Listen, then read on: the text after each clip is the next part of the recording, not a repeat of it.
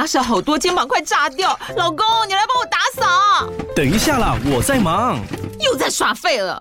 我忙着找虎标红色万金油，帮你缓解肌肉酸痛啦。这瓶百年口碑，天然草本配方，含有温感肉桂，按摩更有效。剩下的家事交给我。老公，爱老虎油。虎标在手，全家神队友。全台各大药局、屈臣氏、康氏美皆有贩售。卫署成制字第零一五七零一号，北市卫药广字第一一三零四零一四九号。使用前请详阅说明书、警语及注意事项。Hello，我是阅读前哨站的站长瓦基，欢迎收听下一本读什么。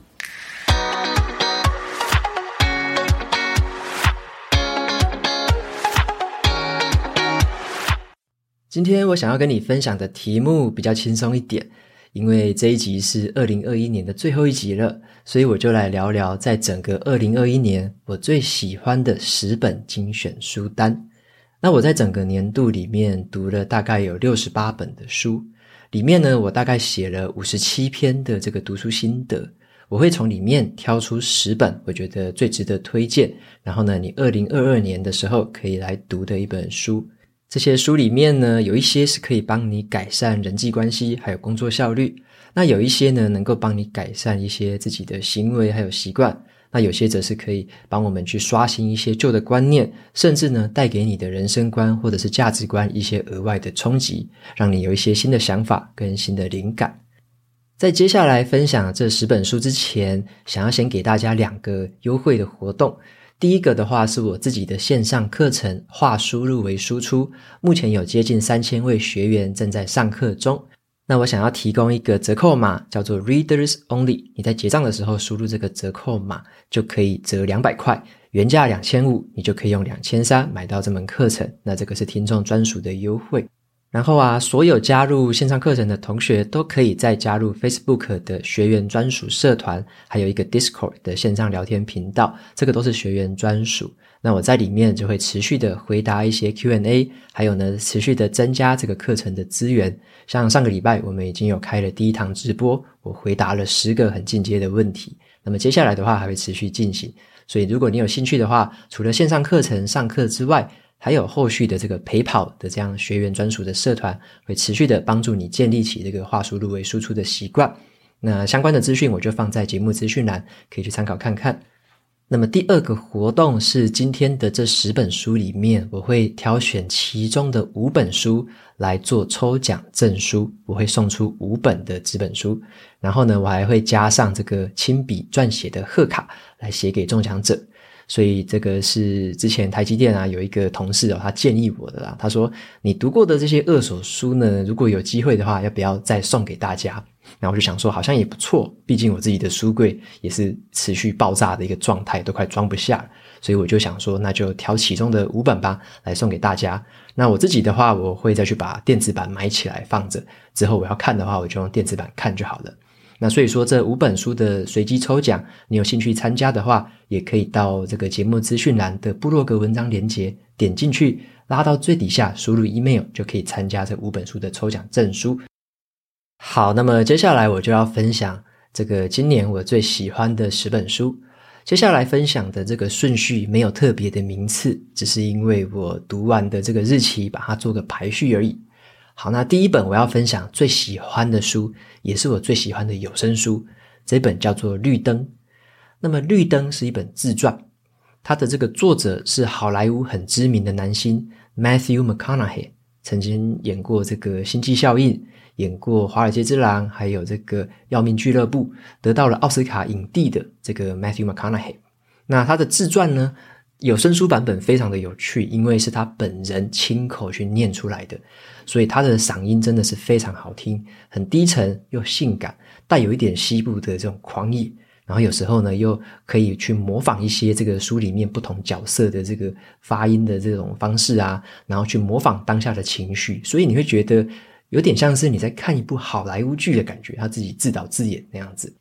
所以啊，如果你还没有听过有声书，或者说你想要这个试试看英文版的有声书，那我觉得这一本是非常适合入手的第第一本。那因为这样子会让你真的爱上这个媒介，这个媒介跟普通你用文字去看书是截然不同的感觉。那这个相关的方案，你也可以在我的部落格文章里面，这本书的读书心得里面有相关的方案。其实你只要六块美金就可以买到这本的有声书了，这是最近的一个折扣方案啦。所以有兴趣的朋友可以参考看看。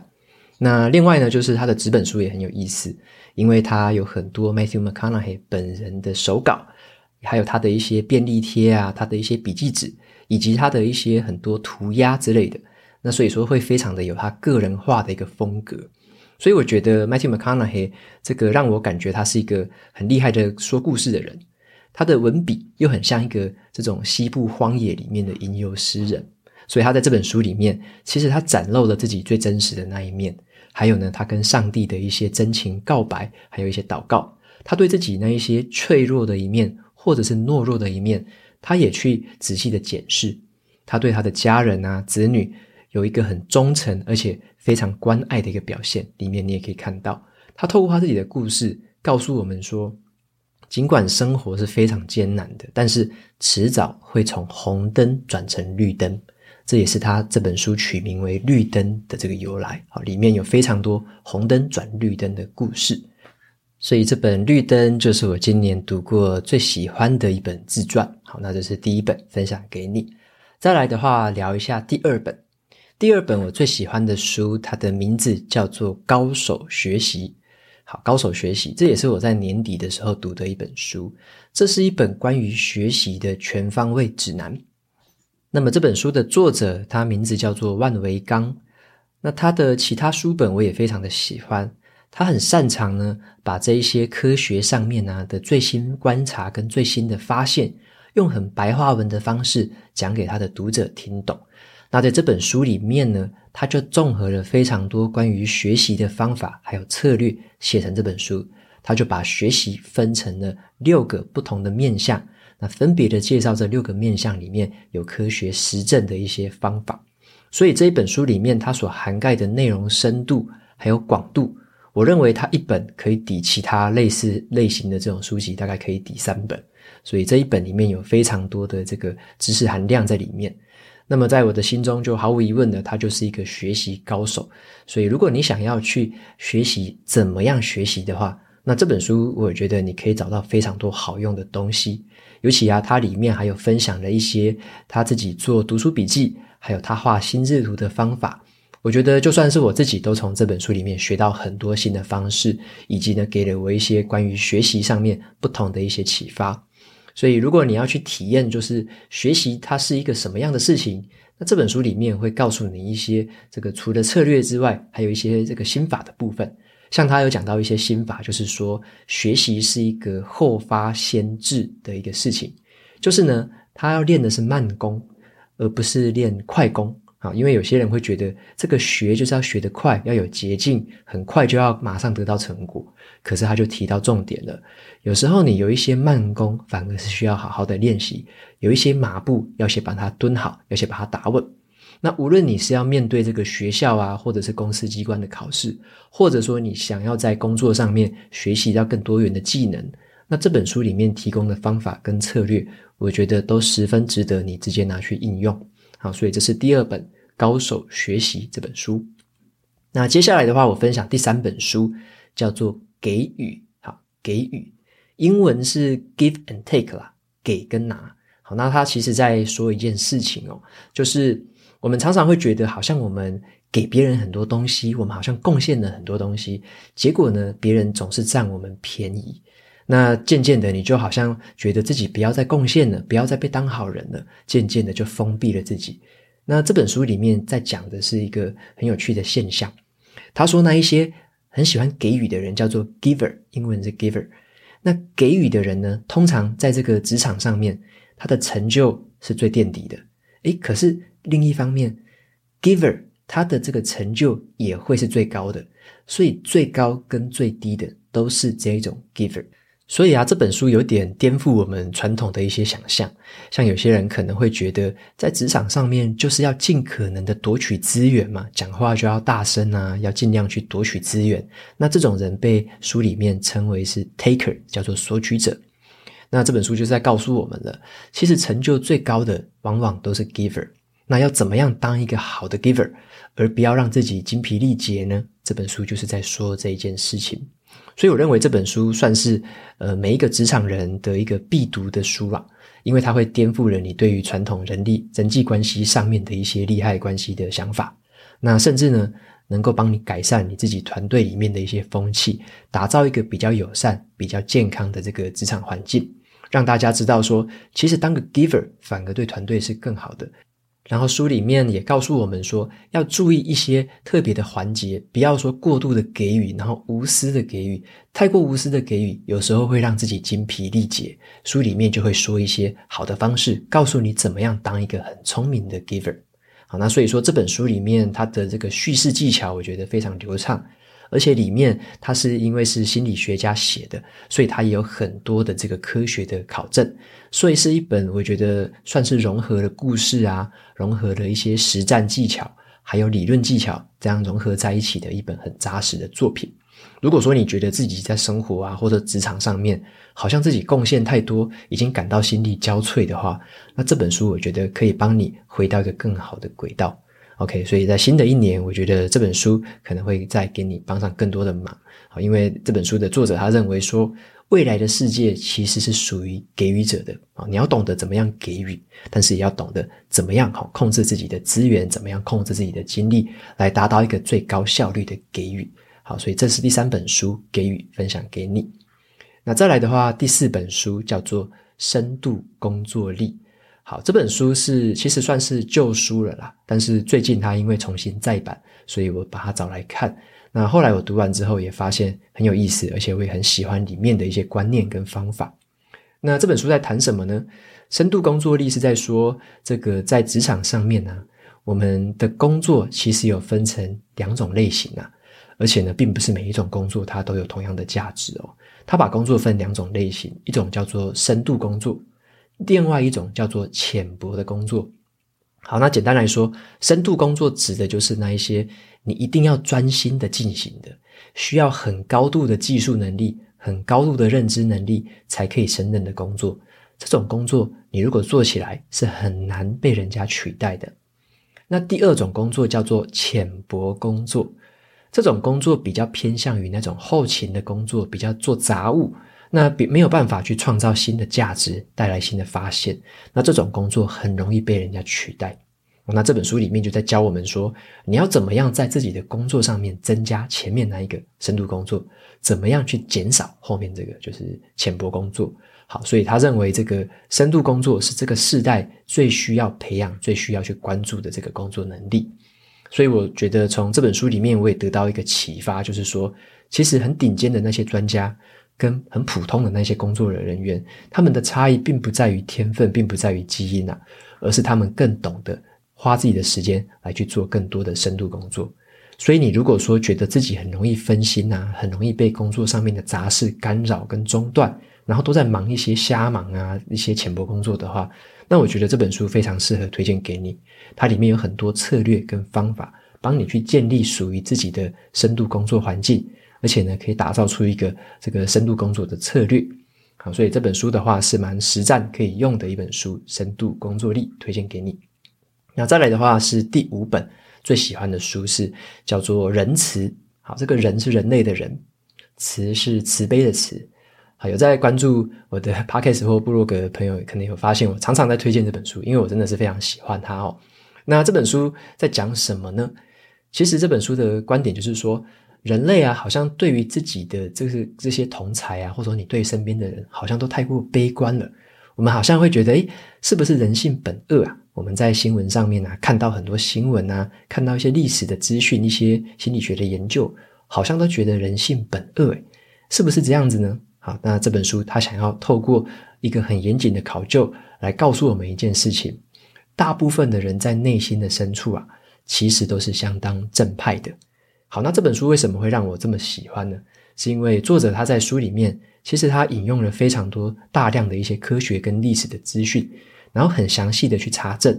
重点是他很大胆的去推翻了很多这种传统的这个心理学上面的实验，或者说一些历史上面的一些看似正确的发现，然后他就去推推翻那一些理论。啊，例如说很著名的《苍蝇王》这个小说，讲的是人性好像是很黑暗、很悲观的。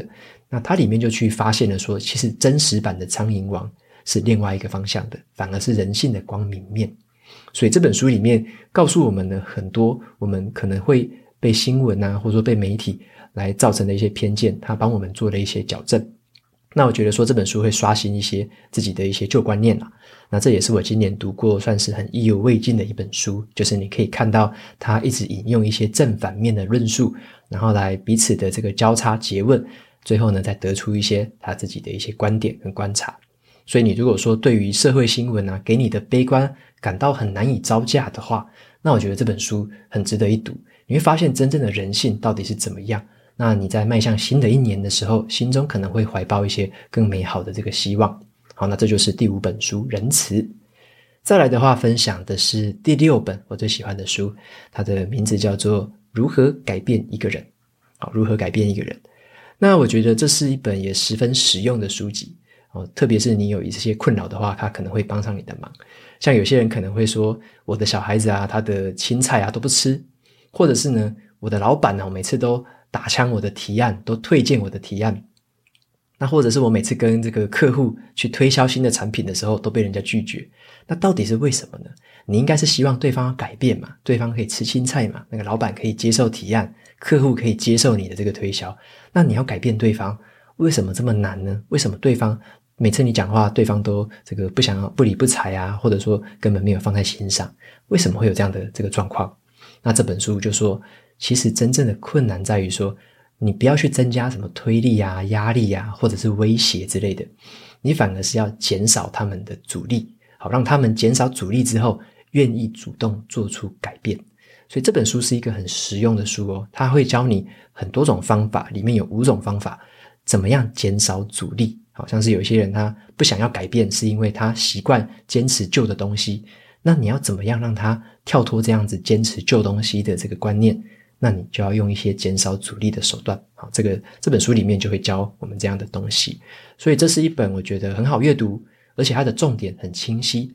里面呢的故事也非常的生动，它的一些实际案例也让我们可以直接联想到，好，所以说这本书我觉得可以去认识那一些什么东西是阻碍着别人不想改变的因素，那用哪一些手法可以去消除这些因素，消除这些障碍，好，所以说这本书的启发也是这样。他给我一个感觉，就是我们常常会抱怨别人都不改变，那其实最主要是自己需要先改变。你要先改变你跟别人沟通的方式，你要先改变那一些别人眼前的阻碍，你要先降低那一些阻力，那别人才会主动的做出改变。所以有些事情是我们主动可以做的，我们要先动手，我们要先动作，别人才有可能改变。好，这是我对我从这本书里面得到的一个很有趣的启发。那也推荐这本书给你。再接着呢，要分享的第七本书，它的书名叫做《造局者》。这个“造”是建造的“造”，“局”的话是那个棒球里面一局两局，哈，三振出局的“局”。啊，造局者，什么是造局者呢？他这本书在谈的是说，嗯，在现在这个时代啊，我们会觉得电脑的 AI 啊，还有演算法已经崛起了。那这样的年代，我们人类好像跟不上这个电脑的计算速度。那你会觉得你跟那个竞争的对象是电脑吗？你要跟他比速度吗？OK，那这本书里面告诉我们，就是人类啊，其实有一项这个优势是电脑没有办法取代的，那就是人类呢，我们懂得去建立、去想象、去创造各种思考框架的能力。好，所以这本书里面在教我们的是什么叫做思考框架，该怎么样建立这一些思考框架。那这些思考框架是用来我们平常在做出决策的时候所要参考的东西。那么你要参考这些思考框架，才可以做出这个聪明的决策嘛。所以一个人如果可以做出正确的这个思考框架，然后呢，用这个思考框架来做出更好的决策，创造更好的局势，这种人就被叫做是造局者。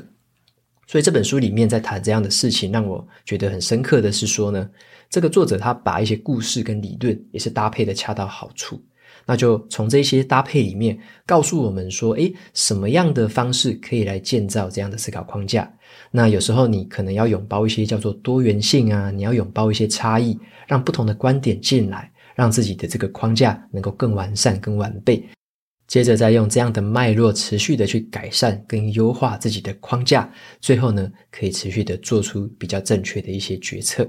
所以这个作者他就有提醒我们说，一个人如果去那个学会怎么样建立思考框架的话，这个人他就会有价值。如果说你放弃了努力，你没有学着说怎么样去建立思考框架，你没有办法做好这件事情的话，你可能会渐渐的失去人类专属的这个特权地位。跟电脑相比，你的优势就会越来越少，越来越少。如果说你都想要用这个蛮力啊，你都想用脑力跟电脑来 PK 的话，那迟早会输它，而且会越输越远。现在已经输很远了，未来只会越输越远。所以，我们人类特有的优势要去了解。那怎么样在这个环境之下建立起自己这样的一个造局者的能力？好，就是这本书想要教我们的。如果你是属于那一种在工作上面呢、会需要去做出一些困难的决策啊，或者说是属于主管阶层的人，那我觉得《造局者》这本书可以让你有一个更高的角度去思考现在自己面对的一些问题，打造出属于你自己的局势。OK，所以这是第七本书《造局者》的分享。那再来的话是第八本书，这个是一本投资理财的书，它的书名叫做《致富心态》。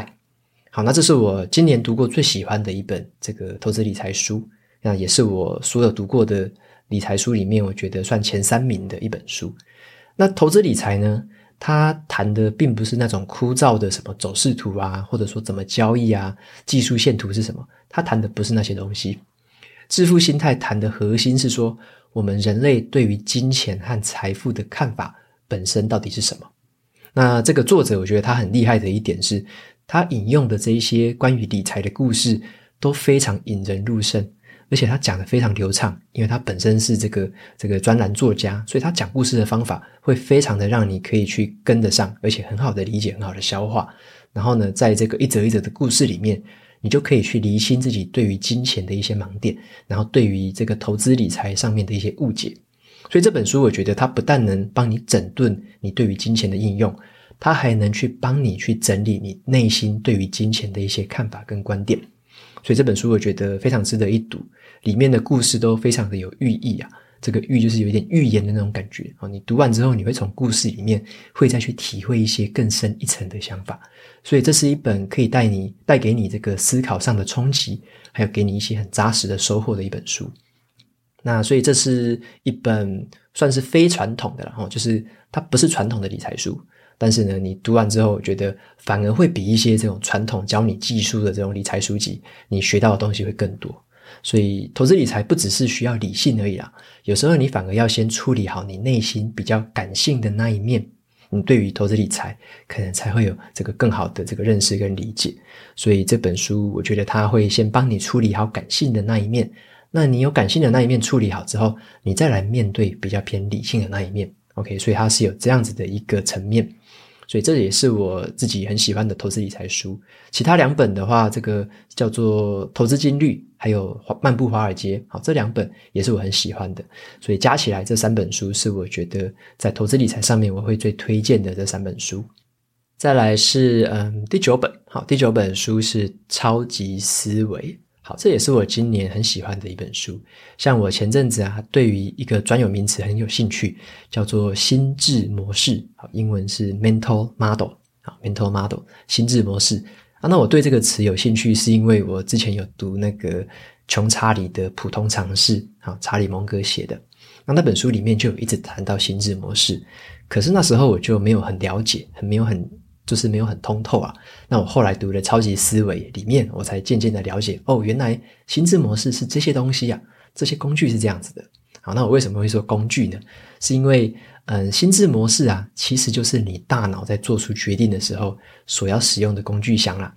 那你的工具箱里面有的工具越多，你就可能做出越正确的决定嘛。所以你就把你的大脑大脑里面的一些想法啊、心智模式想成是工具，那超级思维就很像是一个思考工具的一个这个百宝箱啊，里面有非常多的一些这个非常多好用的工具可以给我们参考，总共有三百多个。但是呢，你不要觉得说，诶，三百多个好像很吓人，它每一个都是用这样很浅显易懂的方式。告诉我们说，哦，原来这个心智模式是这样子的，可以应用在什么地方？所以它里面算是用一个白话文的方式解析了非常多的心智模式。那我觉得这个看完这本书会有一个感觉，就是你可以渐渐的去了解，诶，各种这个世界上面这一些运作的法则，到底它背后的原因是什么？它背后的这个现象，或它背后一些这个为什么会有那些理论在支撑这些运作的方式啊？你会知道说世界如何运作的。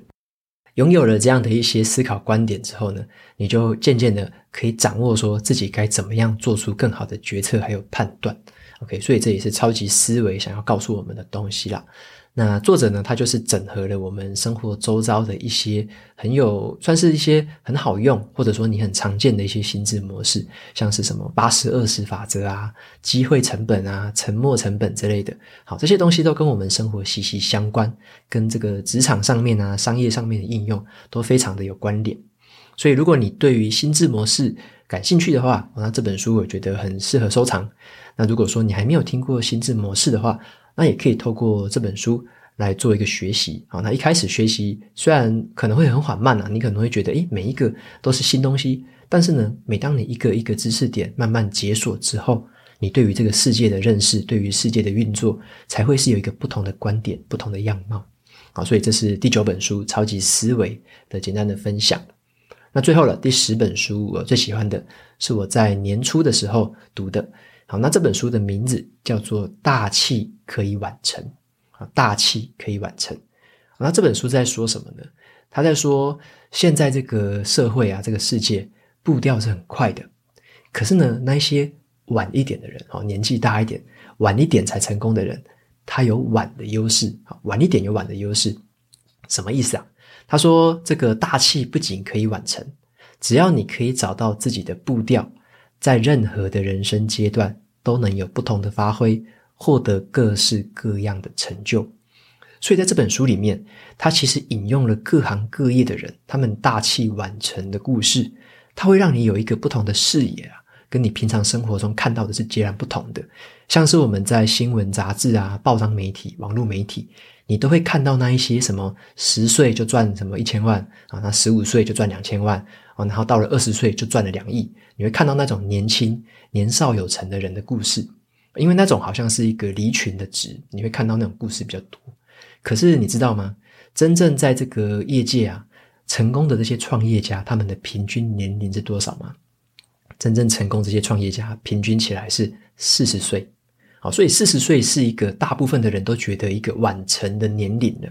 但是呢，这个才是平均值啊。大部分的人是在这个时候才会渐渐发挥优势，所以这本书告诉我们的说，你的年纪跟你的经验其实是你最好的武器，可以善用它们，而不要觉得说好像要跟别人比时间啊。所以说，我觉得这本书也让我一直想起来一句话，我之前有读过一个好莱坞制作呃制片人，他讲过一句话，他说呢，我的人生前三十三年都在避免失败，但是最近我开始不怕失败，反而担心自己不敢冒险。因为我相信自己能够挺过所有的失败，所以呢，透过这一句话，我我们也可以去理解到说，其实人生会到了呃某样的一个岁数之后啊，你有一定的人生阅历之后，你会建立起一定的信心，你会知道说怎样的失败是你可以克服，怎样的失败是你可以重新振作，怎样的冒险是你可以去冒的。所以这是一个年龄跟经验可以给你的一些额外的优势。所以某一种程度来说。其实你的年龄反而是一种强大的助力。好，所以说你如果觉得自己学东西好像都学得很慢，然后赚钱没有赚得人家快，成就好像都比人家晚，然后都一把岁数了还是平平庸庸的话，这本书我觉得可以带给你非常多这个不一样的启发，而且它会让你的心灵有一股安定的力量，甚至是呢能让你知道说这样的一个发展其实没有什么所谓的早或晚，反而是每个人有不同的步调。所以你不如放慢脚步，然后也是一个后发先至。所以新的一年的话，我觉得你让自己可以开始往前跨步，跨出那一步，开始冒一点险。那你宁可晚成，你也不要就此停滞。OK，所以这是我对这本书的一个看法，还有一点想法，那也分享给你。大器可以晚成这本书。好，那以上呢就是今天呃，也是今年呐啊，今年已经年底了，分享的这十本我最喜欢的书。那如果说有哪一本书，诶，有戳到你的点，或者说哪一本书你觉得很有共鸣的话，都欢迎在这个 FB 啊，或者说这个留言的方式留言给我，让我知道。那如果说你有其他的书想要推荐给大家，想要跟大家分享更多的书的话，那我会邀请你一起来参加一个线上的这个爱书人的聊天社群，我把它取名叫做阅读同乐会。好，阅读同乐会。那这是一个 Discord 的一个聊天频道。那 Discord 它有点像是那个 Line APP 啊，Line 的话上面有一些聊天频道，但是呢，那个都有人数限制，或者说它的功能其实都蛮阳春的。那么 Discord 是最近很火红的一个社群聊天的一个 APP，那这也是一个我觉得功能很强大，而且呢扩展性非常高，它也没有人数限制，完全免费的一个聊天社群。如果你有兴趣的话，我把相关的邀请连接放在节目的资讯栏，然后你可以加入，那可以跟大家一起分享你的读书心得啊，互相的聊聊。那我希望说这个社群可以凝聚更多喜欢书本的朋友。好，那有一些这个网友，他曾经告诉我说，他想要加一些社群，但是都人数限制，所以我现在想说，那我就开放这一个完全没有人数限制的一个平台，那给大家来一起使用。OK，那今天的十本书单呢，大概就分享到这边，后面一样来念一下 Apple Podcast 上面的五星评论哦。第一个听众叫做 M 零三零二一零五一四，OK，他说太晚发现这个极优质节目呀。那听了您说《绿灯》这本书，听到流眼泪，好，谢谢分享。OK，哇，这个蛮厉害的，光是听到节目就已经流眼泪。那我真的十分推荐你，真的去找《绿灯》来看，绝对会哭到不要不要的。里面真的是很多桥段，我觉得听得很感动，而且有些也很感伤啊。这本书我觉得非常推荐。OK，那第二个听众叫做 Fish，一只金鱼。OK，他说好棒，声音好听，内容又丰富实用。非常感谢瓦基，谢谢。OK，感谢小金鱼你的留言。那再来的话是第三个听众，叫做呃庆林医师开口笑，他说能不能开放点播？太感恩瓦基在最近低落的生活当中，天天给我正能量。想请问之后能不能说《成功的反思》这本书？OK，感谢庆林医师开口笑的留言。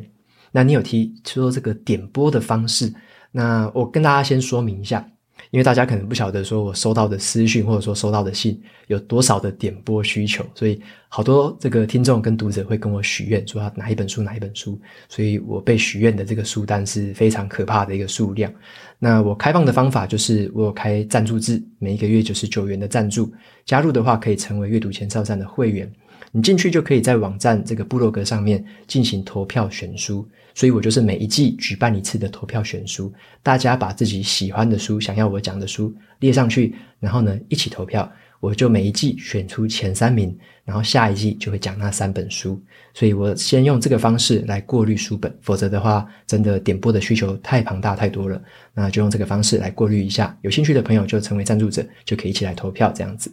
OK，那再来的话是第四个最后一个听众，他的名字叫做维维。二零二一冬，他说呢，谢谢瓦基，从一开始阅读前哨站到后来的下一本读什么，透过瓦基的分享，让我建立与阅读的连结，而这完全改变了我的人生。两年多前，求学啊及工作一路顺遂的我，遇上了挫折，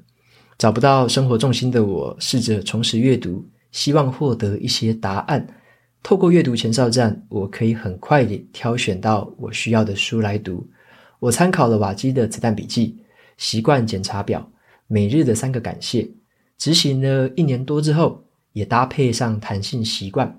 接纳了自己偶尔也无法做到完美，但至少相信自己能前进。我的日子变得自律，也舒服了不少。那真的很感谢。